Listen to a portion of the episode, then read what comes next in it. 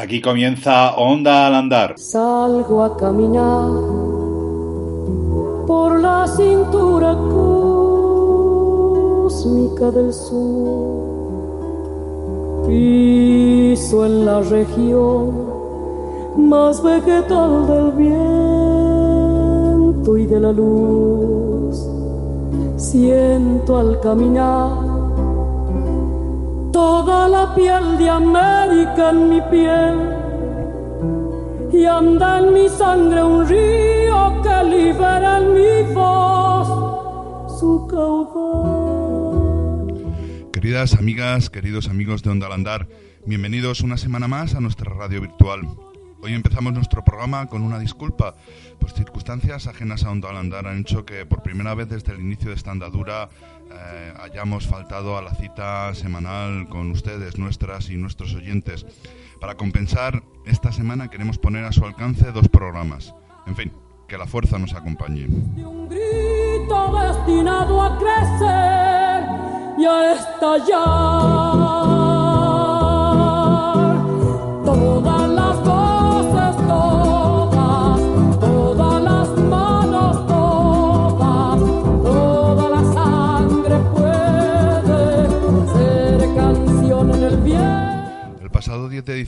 se celebraba como cada año el Día de los Derechos Humanos. Esta fecha es siempre una fecha importante para examinar cómo estamos cumpliendo o violando la Declaración Universal de los Derechos Humanos. Pero es que además este año el texto, una verdadera constitución de la humanidad, cumple 70 años y Onda al Andar no podía dejar de conmemorar semejante efeméride a la que vamos a dedicar la totalidad de este programa.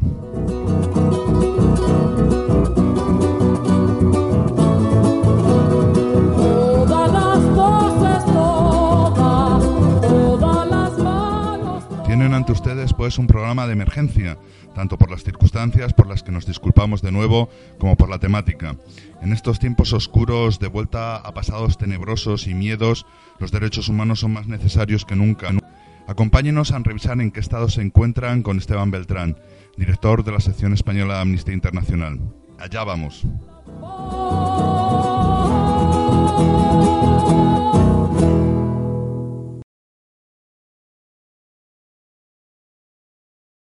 Es una fría tarde de diciembre cuando nos acercamos a la sede de la sección española de Amnistía Internacional.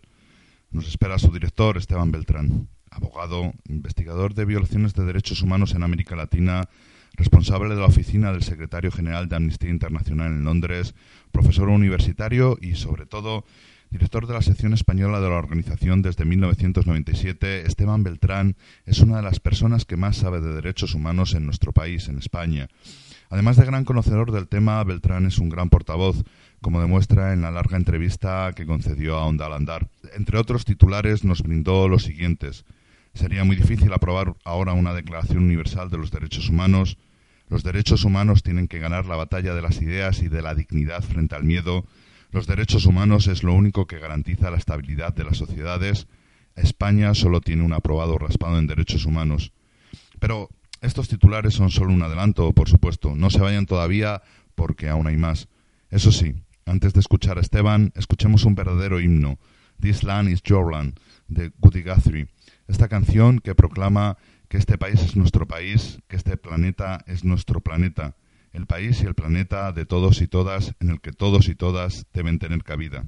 This land is your land, and this land is my land.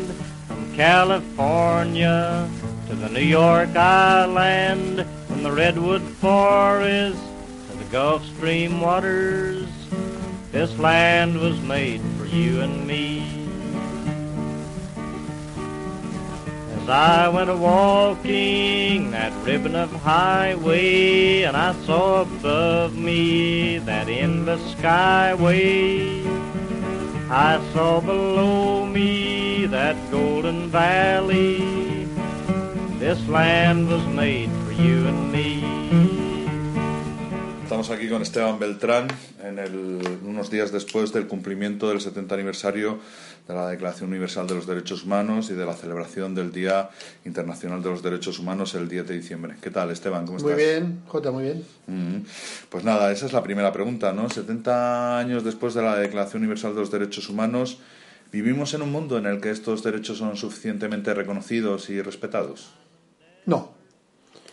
Vivimos en un mundo que, que los defiende la sociedad civil, algunos derechos los defienden algunos gobiernos y la mayor parte de ellos intentan socavar los gobiernos. Es el mundo en que vivimos. Eh, a pesar de que en cualquier caso estos 70 años, si viendo en perspectiva, pues son avances sustanciales, o sea, de, derechos humanos, ¿no? Es, esto es una constitución de la humanidad, esto, la, la, declaración es una constitución de la humanidad. Y hay avances sustanciales, o sea, pensemos que hasta el año 84, por ejemplo, la tortura no estaba prohibida legalmente o universalmente, ¿no? O, por ejemplo, que apenas había sociedad civil en una buena parte del mundo, hoy estamos hablando de miles de organizaciones, un movimiento feminista fuertísimo y movilizador y, que cuestiona aspectos fundamentales de gobiernos en el tratamiento a mujeres y el principio de igualdad y hemos vivido, estamos viviendo pues hemos vivido también la pena de muerte la, el avance claro hacia la abolición pero claramente si uno ve con perspectiva digamos ahora la declaración sería muy difícil que los gobiernos firmaran ahora una nueva declaración universal de derechos humanos ¿Y, ¿Y, por qué? Bueno, porque lo fundamental es porque hay gobiernos muy poderosos que hoy cuestionan el concepto mismo de igualdad de todo ser humano, que es la clave de los derechos humanos. Los derechos humanos es que todos los seres humanos nacemos libres e iguales en dignidad y derechos. No hay humanos más humanos que otros, somos iguales.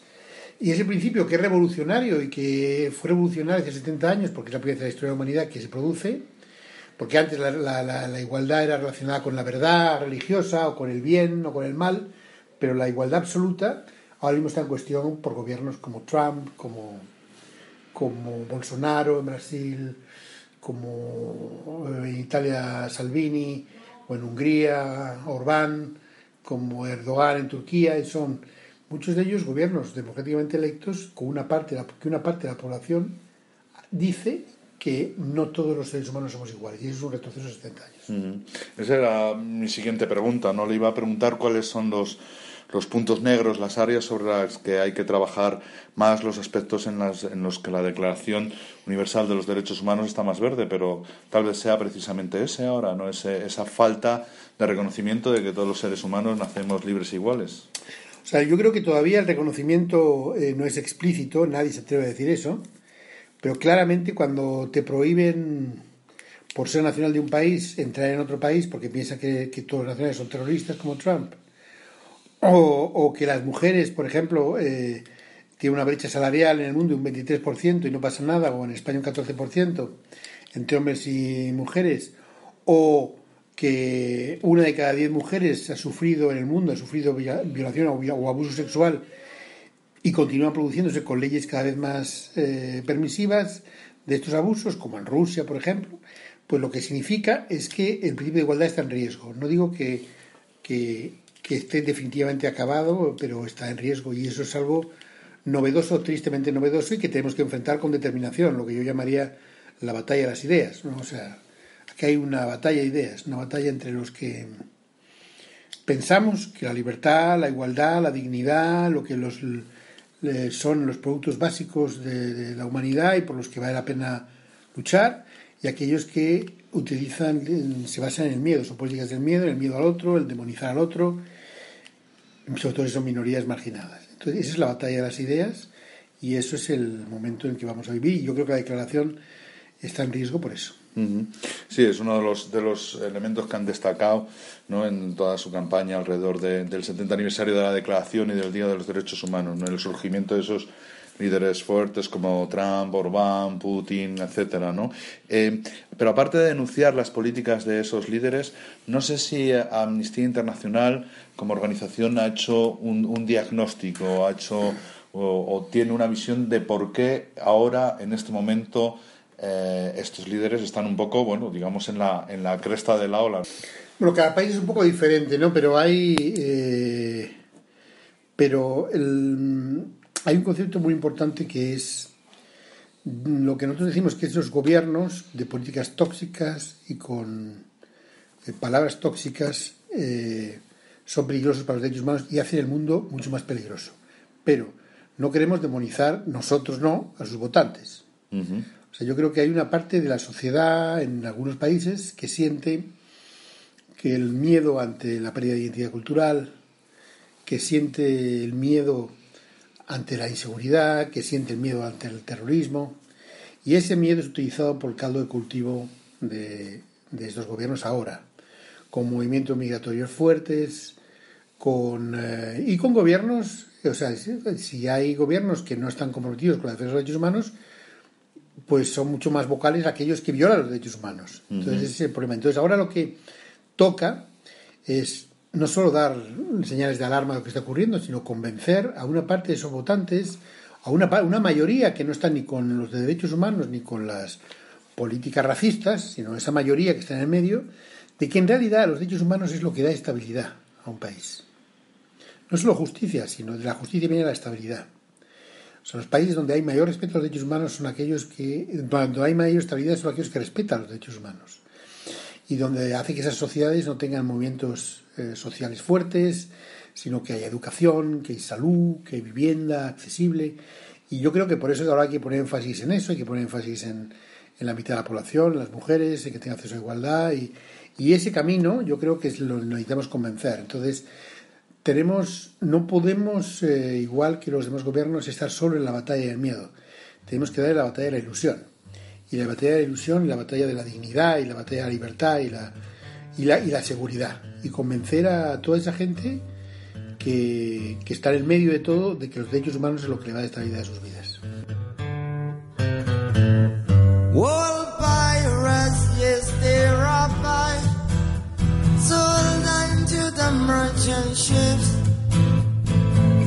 Minutes of a day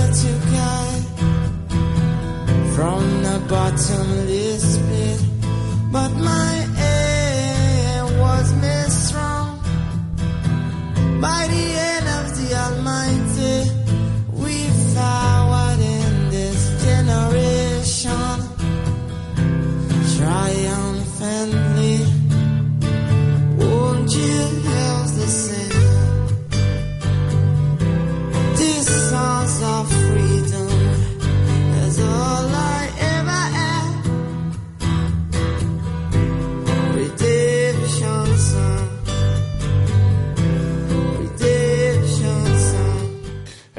en esa lucha, esa batalla de la ilusión, esa batalla de las ideas de la que estabas hablando, eh, están desempeñando, y así lo habéis destacado en vuestros materiales, un papel fundamental en este último tiempo las mujeres, ¿no? Bueno, las mujeres es el gran movimiento actual, ¿no? Estamos hablando de mujeres, pues desde que van desde el movimiento latinoamericano ni una más ni una menos, con, que ha impulsado eventos multitudinarios sobre los derechos de las mujeres sin acceso aborto legal y seguro. Estamos hablando en, India y Sudáfrica, miles de mujeres eh, manifestándose contra la violencia sexual endémica. Arabia Saudí, aquellas mujeres que se arriesgaron a promover el derecho a conducir solas, mm. están en prisión. Están los movimientos MeToo en Estados Unidos y Japón, el movimiento Cuéntalo eh, y el 8 de marzo último en España. O sea, grandes, grandes movilizaciones en el que por primera vez eh, mucho tiempo es tan multitudinario porque por fin eh, se quiere mm, ir más allá de los estereotipos y de los prejuicios. Es decir, mm, el elemento hacia la mujer se basa en que no se la cree, en que se la cuestiona cuando, cuando denuncia una violación, cuando denuncia un abuso, lo que no ocurre con otras partes de la sociedad. Cuando uno va y le roban en su casa, no, no te miran con sospecha ver si lo robado tú, tú mismo. En cambio, cuando una mujer denuncia, se la mira con sospecha. Entonces, ese elemento de estereotipo, de prejuicios, ha llevado al hartazgo un movimiento masivo, que es un movimiento de defensa. Y ahora mismo, frente a los gobiernos sexistas, frente a las políticas más opresivas que buscan acabar con la igualdad entre seres humanos, no hay muchos otros gobiernos, lo que hay es una sociedad movilizada. Es curioso también, ¿no? En el, en el sentido de que las mujeres son protagonistas de este, de este movimiento tan, tan fuerte y tan global y al mismo tiempo son, digámoslo tristemente también, ¿no? Eh, víctimas preferenciales de las violaciones de los derechos humanos ¿no? en muchos sitios. ¿Están los dos hechos conectados? Absolutamente conectados, los dos hechos, porque eh, se responde a... La gran movilización viene porque hay una gran represión.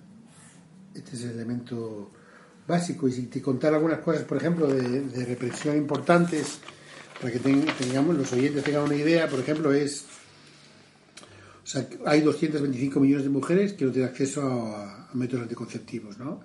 Lo que hablábamos antes, la brecha salarial del 23%. Hay una de cada vez niñas, niñas en el mundo que sufre una agresión sexual. Eh, en España, por ejemplo, las mujeres están más expuestas a sufrir desalojos, porque tienen mayor riesgo de sufrir pobreza y son líderes, lideresas de familias monoparentales. Por lo tanto, legisladores polacos y guatemaltecos buscan eh, eh, terminar con el acceso al aborto legal y seguro. El propio Estados Unidos ha, ha reducido todos los fondos para clínicas de planificación familiar. Todo eso es un ataque hacia los derechos de las mujeres de la mitad de la población. Entonces, ante eso hay dos opciones. O te callas o lo resistes y te enfrentas. Y es lo que está ocurriendo. Esos movimientos multitudinarios tienen que ver con una represión masiva. Otro de los temas eh, fundamentales, yo creo, de nuestro tiempo es el de la movilidad humana, ¿no? El tema de, los eh, solicitantes de refugio y asilo y el tema de los de los migrantes y Amnistía ha sido muy muy muy vocal ante ante ello, ¿no?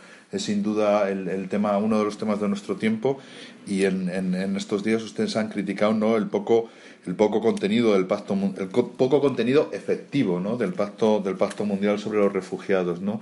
la sociedad eh, la, sociedad internacional la comunidad la comunidad internacional está fallando en, en, esto y gravemente ¿no Esteban? o sea aquí lo que ha ocurrido es que en eh, los últimos cuatro años ha habido la mayor eh, huida una, una huida masiva de la represión y de conflictos armados de la gente como no se conoció desde la segunda guerra mundial entonces, eh, estamos hablando de sesenta y tantos millones de personas, de los cuales 25 son refugiados.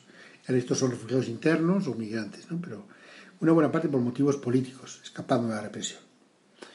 Entonces ahí hemos tenido una respuesta en general del mundo absolutamente cicatera. Eh, países, por ejemplo, limítrofes, pues han soportado el 89% de los refugiados están en países pobres limítrofes, ¿no? y han soportado allí, pues Jordania, Líbano, Turquía, eh, la llegada masiva de gente. Y lo que han hecho simplemente con eso es eh, buscar el apoyo de la comunidad internacional para que les dé dinero para mantener sus refugiados fuera de Europa. Y Europa ha accedido a mantenerlos ahora con Libia todavía más, ¿no? a mantenerlos fuera de sus fronteras pagando dinero. Un segundo aspecto tiene que ver con que ahora mismo ya estamos en los básicos, hay que salvar a la gente del mar o no. O sea, no, antes estaba ganada el salvamento marítimo. El problema era quién lo recibía, cómo se recibían. Ahora estamos en que hay que luchar por el salvamento marítimo de la gente en el mar, ¿no? Eh, eh, hemos visto con el pesquero Loreto, ¿no? Eh, como 12 refugiados, empezó a inmigrantes, han tenido que pasar casi de días sin que nadie les quisiera recibir, ¿no? Y luego cuando le reciben, en general, si algunos los hay quienes se resisten a recibirlos, por ejemplo, todos los países del Golfo no reciben apenas refugiados, y los países europeos, pues ahí estamos en la mitad, está hay países, se dividen en tres partes, los países que los consideran terroristas, como Hungría, los países eh, que reciben a una parte importante y deben estar orgullosos de ellos, como Alemania, que ha recibido un millón y medio, y luego están los gobiernos que, como el nuestro, que sí pero no, que recibe una parte eh, y otros no quieren organizarlo, pero la, la venganza, digamos, del humilde, en este caso en España, es que la, gente llega no organizadamente, la gente llega como llega, intentando eh, arrastrarse por los desiertos del Sahel o, sobreviviendo a las mareas, ¿no? Entonces, y llega, y llega, y llega. Entonces este año han llegado casi 50.000. Y entonces cuando llegan, se cierra el círculo, se les trata mal. Y entonces se les tiene en condiciones, una ley de asilo, por ejemplo, en España, del año 2009, y estamos ya en el 2018, y aquí no hay reglamento ni forma de regularlo y depende, el propio defensor del pueblo ha dicho que es un desastre la forma en que se gestiona legalmente el asilo. O sea, realmente digamos que el mundo no es un mundo para refugiados. Y ese es el, lo que es muy preocupante, ¿no? Y, y si miramos en América, por ejemplo, pues ahora tenemos una inmigración masiva de refugiados en Venezuela, con casi dos millones de personas, o estamos viendo cómo en Nicaragua, pues una parte importante, 100.000, 120.000 están llegando a Costa Rica, ¿no? O sea, la gente huye de la represión. Entonces, ahora o puedes legalmente aceptar que es tu papel protegerlos, o inútilmente tratar de pararlos y provocar un sufrimiento desmedido, que es la política que hay actualmente. Soy emigrante que sufre al estar tan lejos de mis padres y mi patria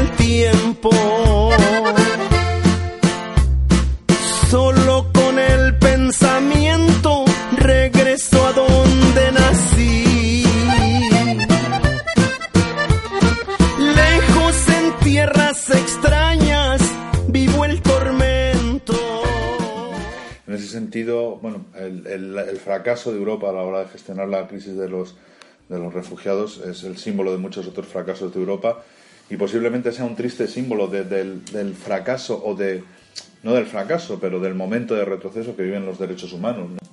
Sí, Europa tiene un problema, o sea, ha tenido problemas siempre de derechos humanos. Ahora no nos olvidamos, no nos acordamos, pero eh, cuando después de la- del atentado contra las Torres Gemelas hubo siete años en que sobre nuestros cielos volaban aviones a y desde Guantánamo lleno de detenidos ilegalmente y no había ningún problema. La, la, la Tribunal Europeo de Derechos Humanos ha señalado que ha habido prisiones secretas aquí en Europa. Entonces, el problema de Europa es que eh, ya, ya en su historia se producen demasiadas excepciones de violación de derechos humanos. Y cuando se producen demasiadas excepciones de violación de derechos humanos, eh, se puede convertir en regla. Entonces surgen gobiernos y gobernantes que no tienen un respeto a los derechos humanos y que de hecho los violan, como el de Hungría, como el de Polonia, como el Ministerio de Interior en Italia o como parte de Austria. Su repaso al estado de los derechos humanos en el mundo transmite eso, esa imagen de retroceso y de falta de cumplimiento de los mismos. En África subsahariana, los gobiernos, y cito, cito sus materiales, continuaron reprimiendo brutalmente la disidencia y restringiendo el espacio donde la gente pudiera defender los derechos humanos. En las Américas, vuelvo a citar, presenciamos un entorno regresivo para los derechos humanos con un alarmante aumento de los asesinatos de defensores y defensoras del medio ambiente y dirigentes sociales. En Asia, el año también se caracterizó por una reducción del espacio para la sociedad civil. Bueno, dan ganas de cambiarse de planeta. Sí, pero es el único que hay. Entonces, eh, o sea, tenemos que conseguir eh, defender el planeta a través de políticas que enfrenten el cambio climático, pero también deberíamos defenderlo de las eh, de los depredadores eh, de seres humanos, ¿no? Y de los gobiernos. Yo creo que mm, este, esta descripción que haces es acertada, que los defensores están en riesgo, cada vez hay más asesinatos, cada vez hay más leyes que buscan someter a las ONGs, incluso Amnistía, que siempre pensamos que estaría un poco fuera de toda esta represión, como nunca ha sufrido la amenaza de la represión ¿no? en el último año. ¿no? Por ejemplo, aparte de nuestro presidente en Turquía, nuestra directora, han estado encarcelados, ya no están, pero siguen acusados de cargos absurdos. Yo he estado dos veces en el juicio en Estambul y uno no lo puedo creer. Es el, el perfecto escenario de un juzgado sin que exista justicia. O, por ejemplo, en Hungría, en nuestra, nuestra oficina allí se niega a cumplir con la ley de ONGs, que es una ley injusta, por lo tanto, sometida a represión. Nuestro investigador en Ingusetia hace poco fue detenido mientras investigaba y fue sometido a un simulacro de, de ejecución. Eh, un, cam- un- un investigador en, en los territorios ocupados en Israel fue torturado por la policía palestina cuando investigaba abusos de Israel. En fin, eh, estamos viviendo en India. Hace poco la oficina de Amnistía en India le, le clausuraron todas las cuentas por parte del gobierno indio. Por lo tanto, eh, sí, la sociedad civil, nosotros en ello estamos con mayor, con mayor represión, pero también yo creo que existe una mayor determinación de la sociedad civil a resistir y a mantener la llama de los derechos humanos. ¿no? Y, dan ganas de irse a otro planeta, pero eh, dan ganas también, y eso en mi trabajo soy muy afortunado, de también ser testigo de lo mejor del ser humano. Y lo mejor del ser humano está la sociedad civil. Sí, eh, cerremos foco y, miremos un poco a, a nuestro país de forma más, más, más detenida. Del 1 al 10, ¿Qué tal es nuestro país en, en- en cumplimiento de los derechos humanos, cumplimiento y respeto a los derechos humanos? Bueno, yo creo que llamémosle un aprobado raspado.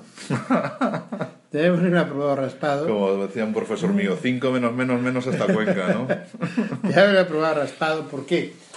Porque es un país donde hay, eh, en la parte de derechos civiles, cierto respeto a los derechos humanos, es decir, libertad de expresión, estamos ahora mismo hablando para la radio, si no hubiera no estaríamos hablando para la radio, pero la tendencia es negativa, por ejemplo, libertad de expresión. Por lo tanto, sí hay libertad de expresión, pero la tendencia es negativa y, y masiva. O sea, hay 73.000 personas, que, no, 70.000 sanciones que se han impuesto relacionadas con libertad de expresión con la ley Mordaza, por ejemplo, en los dos años y medio. 80 multas diarias. Es lo que estamos hablando. O, por ejemplo, todo lo que tiene que ver con el atendimiento de terrorismo, ¿no? Hay ochenta y tantas personas en los últimos dos años condenadas eh, o a penas de cárcel o inhabilitadas o de inhabilitación de 10 años por expresar opiniones provocativas pero que no llevaban a cometer ningún delito. O tenemos, por ejemplo, leyes decimonónicas, ¿no? Como, como las de injurias a la corona o ofensas de sentimientos religiosos dentro del Código Penal, artículos del Código Penal, que llevan a reprimir la libertad de expresión por mientras tampoco se va a cometer ningún delito, ¿no? Ni en el caso de injurias a la corona, romper una foto no significa que vayas a cometer ningún delito sobre el rey. Y en, y en ofensas de sentimientos religiosos nadie puede pagar, ni con su patrimonio ni con su vida, por eh, eh, cuestionar entes abstractos como Dios o la religión. ¿no? Eh, puede haber que el- para eso está la protección del honor y otras cosas personal, pero no cuestiones del, del Código Penal. Por lo tanto, la tendencia es negativa. En España también, quizá los dos puntos más graves tienen que ver con derechos sociales. ¿no? La vivienda es una, vive una crisis, eh, o sea, la gente que no tiene casa o que está en riesgo de ser expulsada de su casa es una crisis de envergadura. Y una pero envergadura enorme. Estamos volviendo a las cifras, en, por ejemplo, en desahucios por alquiler de 2013. Eh, cada vez hay más desahucios por alquiler. Ahora vamos a ver si hay, tenemos una vivienda vacía en España, que es el 30% de toda la vivienda vacía europea, y no la autorizamos. O vivienda pública en España es el 1% de toda la vivienda, cuando nuestros colegas y países europeos es un 12, un 32%, ¿no? Entonces hay un problema grave, gravísimo. Y gravísimo nace del punto, además, de que todavía no se reconoce como derecho. Salud, hemos tenido un grave problema todavía, sobre todo los inmigrantes, y, y vivimos un problema serio. O sea, en estos años el copago farmacéutico, por ejemplo, ha hecho que, hecho que los, los jubilados tengan muchas veces que elegir entre pagarse los medicamentos o comer.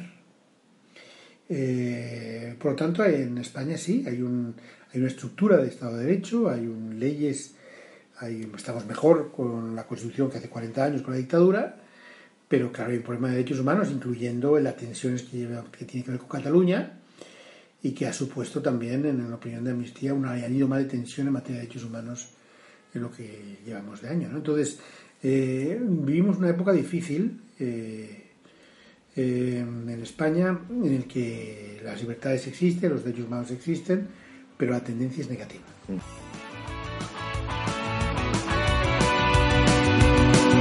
Después de llevar más de media vida pagando los salarios de mi casa, me tratan como si fuera un perro. Me echan sin decir media palabra. A ver cómo le cuento yo a mis hijas que guarden su muñeca en una caja y que esta noche duermen con su abuela. A ver cómo le explico esta jugada. Sí, dentro, no sé si ustedes lo enmarcan dentro de esa tendencia negativa, ¿no? Pero a muchos nos sorprendió el grado de apoyo que hace apenas dos semanas logró un partido supuestamente de, de extrema derecha como es Vox en las, en las elecciones andaluzas. ¿Es algo que, que le preocupa a Amnistía Internacional? O sea, en general lo que nos preocupa son que haya partidos o discursos o políticas tóxicas. Eh, y esas políticas con los derechos humanos. Esto lo hemos visto en Europa, lo vamos a ver, estamos hablando antes con Salvini, lo estamos viendo con, eh, en parte con Amanecer Dorado en Grecia, lo hemos visto en Austria con un gobierno con un partido que co- comparte y no cree los derechos humanos que comparte el gobierno. Lo hemos visto con el tercer país, el tercer partido político en Alemania, ¿no? que todavía tiene unas visiones de... Entonces aquí en España, pues eso, eh, tenemos una... Hay que tener mucho cuidado de que los partidos políticos no lleven una deriva en el cual los derechos humanos dejen de cumplir su papel fundamental, ¿no? Y, y esa es la preocupación, o sea, es- nos vamos a apuntar a una tendencia negativa de cuestionar la universalidad de los derechos humanos, pero cuando dices que, que cuestionas la violencia de género, estás diciendo que eh, la mitad de la población no merece la protección del Estado. Cuando, cuando tachas de forma. O sea, son, son lenguajes demasiado sencillos eh, y emocionales que esconden soluciones falsas, en general. Esa política. Pero aquí hay que ver todavía, no tiene ningún gobierno en ninguna parte este partido, y hay que ver todavía, pero la tendencia es preocupante. Y sobre todo que esa agenda que tiene que ver anti-inmigración o anti-refugiados, ese discurso cale la sociedad es muy peligroso. Ujú. Ahí tal vez lo que habría que hacer un esfuerzo, mm, imagino que ustedes lo han hecho y no es fácil, ¿no? Es por transformar el contenido eh, intelectual de los derechos humanos en, en un contenido emocional al que la gente también se pueda se pueda agarrar, no decir, no, no, no, a mí no me metas miedo con los inmigrantes, yo estoy con los inmigrantes, pues no sé, porque son mis hermanos o porque tal vez hay Absolutamente. Hay, una, o sea, hay un reto enorme en el momento de derechos humanos que tiene que ver con en un mundo en que los datos siguen siendo importantes pero no son suficientes los datos. Necesitamos tener una política y un lenguaje y una- un convencimiento de que nuestra agenda es la agenda. De que, y tenemos que comprender a veces preocupaciones de la gente, pues tenemos que pre- comprender bien la preocupación de la gente sobre terrorismo, pues claro que es una preocupación. Tenemos que entenderlo, o problemas sobre seguridad ciudadana, o, o problemas de identidad cultural, pero tenemos que estar convencidos. o sea, no- eh, ha habido mayor estabilidad en partes del mundo eh, como no fuera basada en los derechos humanos. Y eso tiene que, tenemos que venderlo y tenemos que, la gente tiene que eh, entenderlo. Cuando tú llevas a un país a que haya más ejecuciones o que haya más desigualdad, la desigualdad es el núcleo donde cuelgan toda la violación de derechos humanos más grave. Entonces, tenemos que tener sociedades que lo- la- los derechos humanos reducen la desigualdad. Hay otros elementos que hay que tener en cuenta, ¿no? La redistribución de la riqueza, por supuesto, ¿no? Pero, pero los derechos humanos reduce la desigualdad, reduce las tensiones sociales. El principio de igualdad no es un principio solamente moral, es un principio de eficacia de sociedades. Y es de toda esa parte tenemos que convencer a, a esa opinión pública que todavía no está con nosotros y de que nos siga y que nos siga los cantos de sirena que tienen que ver con el miedo con las alarmas. Ujú. En esa lucha, Amnistía Internacional lleva 40 años en España, ¿no? Eh, Se cumple no solo el 70 aniversario de la Declaración Universal de los Derechos Humanos, sino el 40 aniversario de la eh, presencia de Amnistía Internacional como sección en España. ¿Cómo valoraría usted eh, estos 40 años de Amnistía Internacional? ¿Qué ha aportado Amnistía Internacional a la sociedad española? Bueno, ahí la máxima aspiración que tenemos es ser una herramienta en que la sociedad defienda sus derechos. Esto es lo que debe ser amnistía. Entonces, pues yo creo que hemos contribuido a erradicar la pena de muerte, hemos contribuido a, a situar, eh, a pelear en épocas oscuras de combate antiterrorismo por las víctimas del terrorismo, pero también por las víctimas de abusos policiales, y eso con mucho coste. Y hemos sido acusados de muchas cosas. ¿no? Nosotros cada vez que cumplimos un aniversario redondo publicamos todas las críticas que nos han hecho y realmente son pintorescas las, expresiones que nos dan en esa crítica.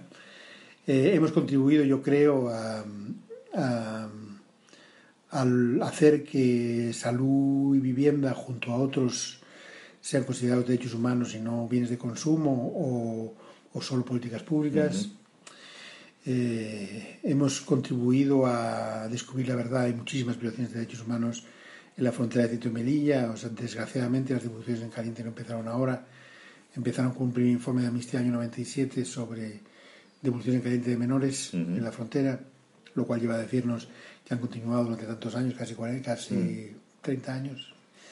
Eh, yo creo que mm, hemos contribuido, somos una parte del movimiento importante, tanto aquí en España como fuera de España. ¿eh? O sea, yo creo que esa es la vocación, tenemos una vocación nacional y una vocación internacional y ahora nos apoya mucha gente. Es así, tenemos casi 85.000 socios y, y cuando empezamos hace 40 años fueron legalizados, era una pequeña oficina eh, en Columela eh, que tuvo dos ataques de grupos de extrema derecha, de ultraderecha, que quemaron la puerta, que, que dispararon a la puerta, entre otras, y que tardaron durante un año en recibir eh, protección policial durante esa, esa época y un grupo de gente eh, muy valiosa y que somos eso significa que mucha gente apoya los derechos humanos, pero que tenemos que conseguir que la mayoría de la población apoye los derechos humanos desde cualquier ideología política. Y esa imparcialidad, o sea, una cosa importante es que la imparcialidad de amnistía en el sentido de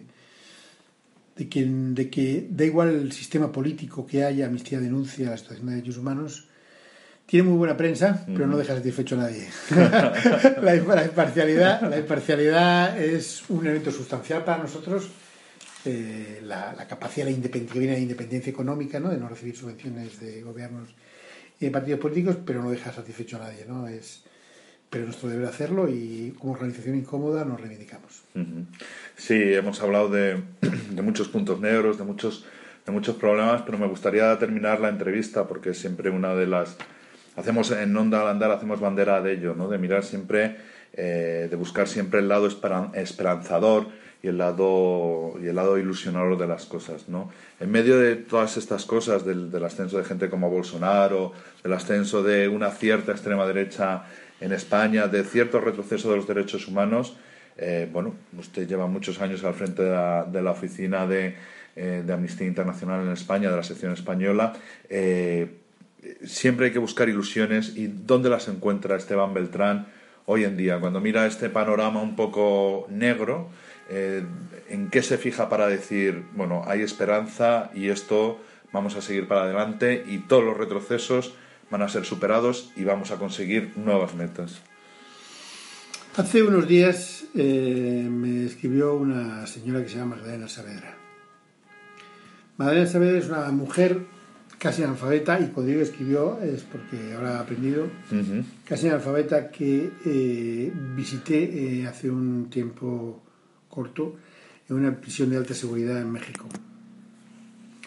De manera Saavedra hacía años que no veía a su abogado, años que no había sido torturada, había sido acusada sexualmente por las fuerzas de seguridad, estaba en una cárcel acusada falsamente de secuestro y cuando lo pusieron en libertad, dijo, agradeció a mucha gente, mucho más que yo, pero dijo, y me acuerdo mucho de ese señor grande español que me vino a visitar y que me dijo, si cuanto más hablemos de usted, usted va a tener eh, mayor protección y, yo estoy de acuerdo con el señor mayor, y mayor no, grande, con el que, y dígale por favor que me llame. Bueno, pues esas son las cosas maravillosas que tiene esta amnistía y en los derechos humanos, ¿no? en que al final consigues que gente concreta eh, pues cambie sus vidas. Eh, y hoy Magdalena Saavedra pues está, es un caso emblemático de abusos de las fuerzas mexicanas de seguridad, sigue luchando eh, y en el fondo lo que recompensa de todo esto es que al final sea una organización eficaz. O sea, nada importa los comunicados de prensa, nada importa los informes, lo que importa es la gente. Y al final, que Amnistía durante tantos años ha ayudado a miles y miles de personas a salir de la pena de muerte, o hace poco, eh, hoy mismo, o ayer, eh, una mujer que habíamos trabajado no va a ser desahuciada y Amnistía ha hecho la denuncia ante Naciones Unidas. Todo eso es lo que fundamentalmente importa y es lo que y por lo que estoy en esto. Muy bien, Esteban. Pues nada, agradecerte, agradecerte las dos cosas. Agradecerte el tiempo que has dedicado a Onda al Andar para hacer esta entrevista y agradecerte todos esos años de trabajo y ese, ese no decaer en, sujetar la, la, bandera de la ilusión, la bandera de la esperanza, la bandera de los derechos humanos. No, gracias a ti y, sobre todo el mensaje es, vivimos una época de retrocesos y de algunos avances. La mala noticia es que los avances no son para siempre, hay que continuar luchando. Pero la buena noticia es que los retrocesos tampoco son para siempre. Muy bien, Esteban, muchas gracias. Viver e não ter a vergonha de ser feliz. Cantar e cantar e cantar a beleza de ser um eterno aprendiz. Eu sei que a vida devia ser bem melhor e será mas isso não impede que eu repita. É bonita, é bonita e é bonita. Viver mensaje de esperanza con el que terminaba la entrevista con Esteban Beltrán, el director de la sección española de Amnistía Internacional, o de Amnistía Internacional España, si lo prefieren, entronca perfectamente con la esperanza que rezuma nuestra ya conocida, esperamos, sintonía de despedida, con las palabras de María Betania proclamando que la vida debería ser mucho mejor y que sin duda, sin duda lo será. Es bonita, es bonita y es bonita a vida. Y a vida que es, Pero dejando de lado futuros posibles y soñados, también María Betania proclama que la vida es bella tal como es, con sus dolores y sus caídas, con sus gozos y alegrías. En fin, como ella dice, no tengan vergüenza de ser felices y sigan aprendiendo de la magia que cada día nos trae. Cuídense, disfruten y estén ahí el programa que viene, porque Onda al Andar no puede vivir sin ustedes, no tendría sentido. Ah, y recuerden, Y no olviden supervitaminarse y mineralizarse. Há quem diga que a vida da gente é um nada no mundo. É uma gota, um tempo que nem dá num segundo. Há quem diga que é um divino mistério profundo. É um sopro do Criador, numa atitude repleta de amor. Você diz que é luta e prazer, ele diz que a vida é viver. Ela diz que melhor é morrer, pois amada não é. E o verbo é sofrer. Só sei que confio na moça, e na moça eu ponho a força da fé. Somos nós que fazemos a vida como der ou puder ou quiser. Sempre desejada, por mais que esteja errada. Ninguém quer a morte, só saúde e sorte. E a pergunta roda e a cabeça agita. Eu fico com a pureza da resposta das crianças. É a vida, é bonita e é vida. Viver e não ter a vergonha de ser feliz. Cantar e cantar e cantar. a beleza de ser um eterno aprendiz. Eu sei, eu sei que a vida deveria ser bem melhor e será.